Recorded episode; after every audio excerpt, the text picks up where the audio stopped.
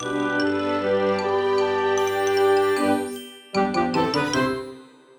ローツーザーメン皆さんこんにちは。ドイツ語講師の小町です。もう本当に最近これしか言ってない気がするんですけど時間が経つのが本当に早いですね。なんかこうステイホームでずっと家にいるはずなのにこう、こんなにも時間って 早く過ぎていくのかっていうね、もう感覚でしかないんですけど、20歳超えたあたりから本当に本当にこう時間経つのが早くなったなって感じます。20歳まで、20歳になるまでの1年間って結構そのまあ、こう確かに早いなって感じていたけど、なんていうのかな、こうもっと重みがあったなって思うんですけど、20歳から21歳、21から22っていう、この20代っていうのかな、その20歳を超えたあたりから1年っていうのの重みが、こうなんていうのかな、軽くなった気がします。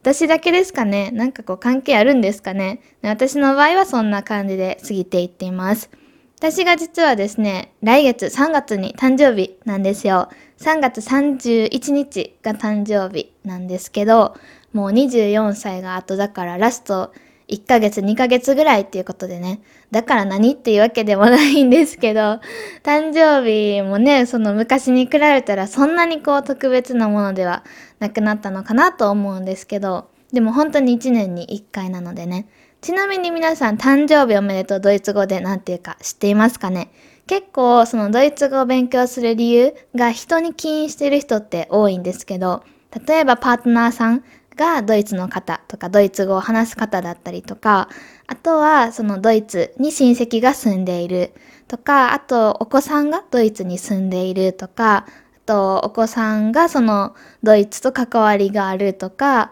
えー、仕事でドイツ人とかドイツ語圏の同僚がいるとか、その他いろいろ、あ、友達ですね。言うの忘れてました。友達がいるとか、いろんな理由があって、結構人に起因するパターンっていうのが多かったりするんですけど、そういう人に起因した理由でドイツ語を勉強している人にこそ、こういったこう特別な言葉、お祝いの言葉っていうのはその国の言語で言えるようになっていてほしいなっていうのはいつも思っています。詳しくはですね、フォルモントの記事をつけておくので概要欄にそちらから見てもらえたらいいんですけど、誕生日おめでとう結構簡単で、アレスクーテって言います。アレスクーテ。で、まあ、その普通に言うのもこれで大丈夫だし、もう少し長くしたかったら、アレスクーテツムゲボアチタクになります。アレスクーテ、またはアレスクーテツムゲボアチタク。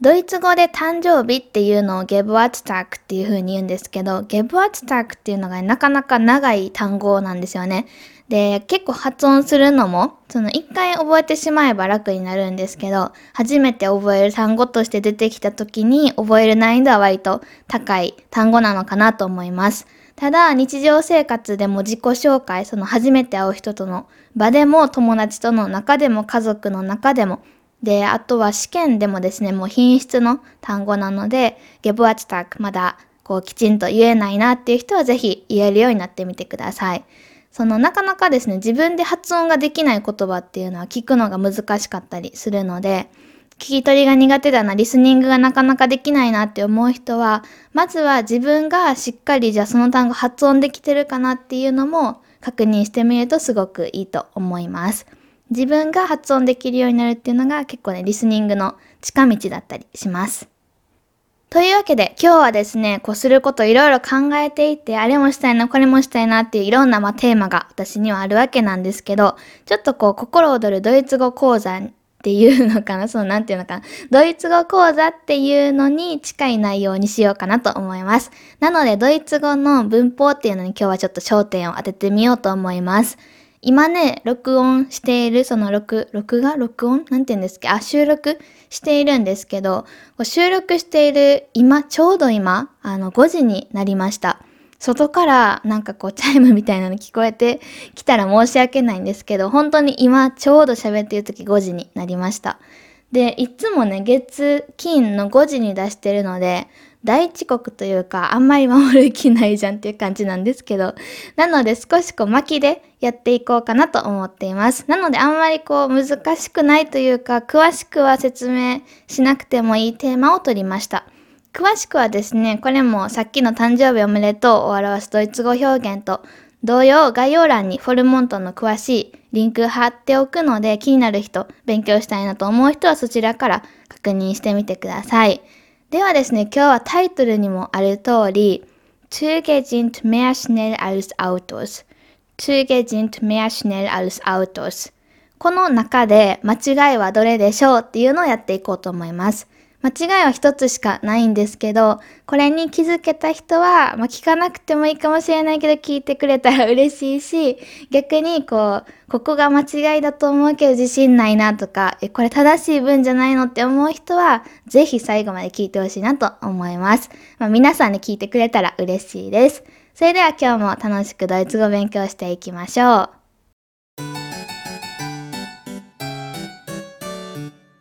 今日の文法テーマは比較級です。比較級っていうのは何々よりも何々っていう風に何かを別のものを対象、対象っていうのかな？と何か比較した時ですよね。比較した時にその対象物よりも何々っていう時に使います。何々よりも例えば A ちゃんよりも自分の方が背が大きいとか逆に背が低いとかこれも完全なる比較級ですね。ドイツの方が日本より安い、高い、これも比較級になります。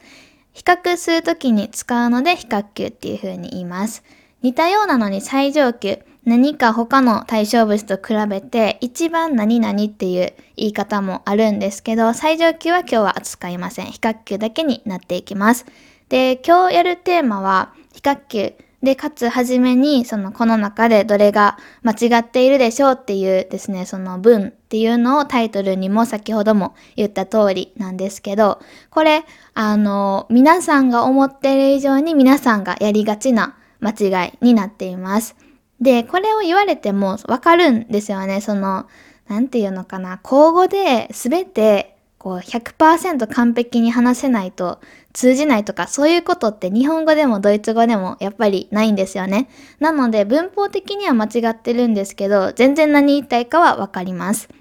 で、今日やりたいのはただ文法の講座を少しやりたいなと思うので、学習者として文法的にも正しい文をきちんと話せるようになりたいなっていう意識が強い方はぜひ聞いてください。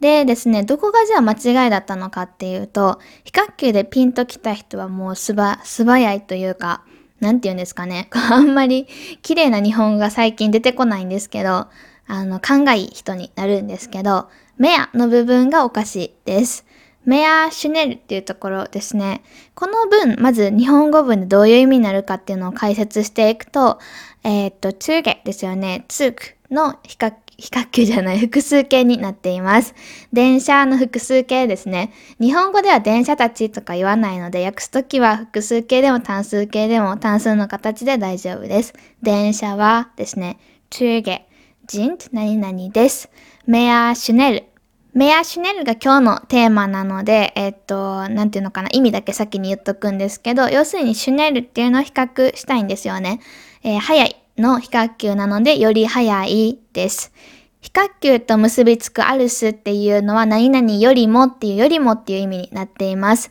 何よりも早いのかっていうとアウトスですね。アウトの複数形になってます。これも車たちなんて言わないので車で大丈夫です。電車は車よりも早いですね。電車は車よりも早いです。っていう文を作っていきたいです。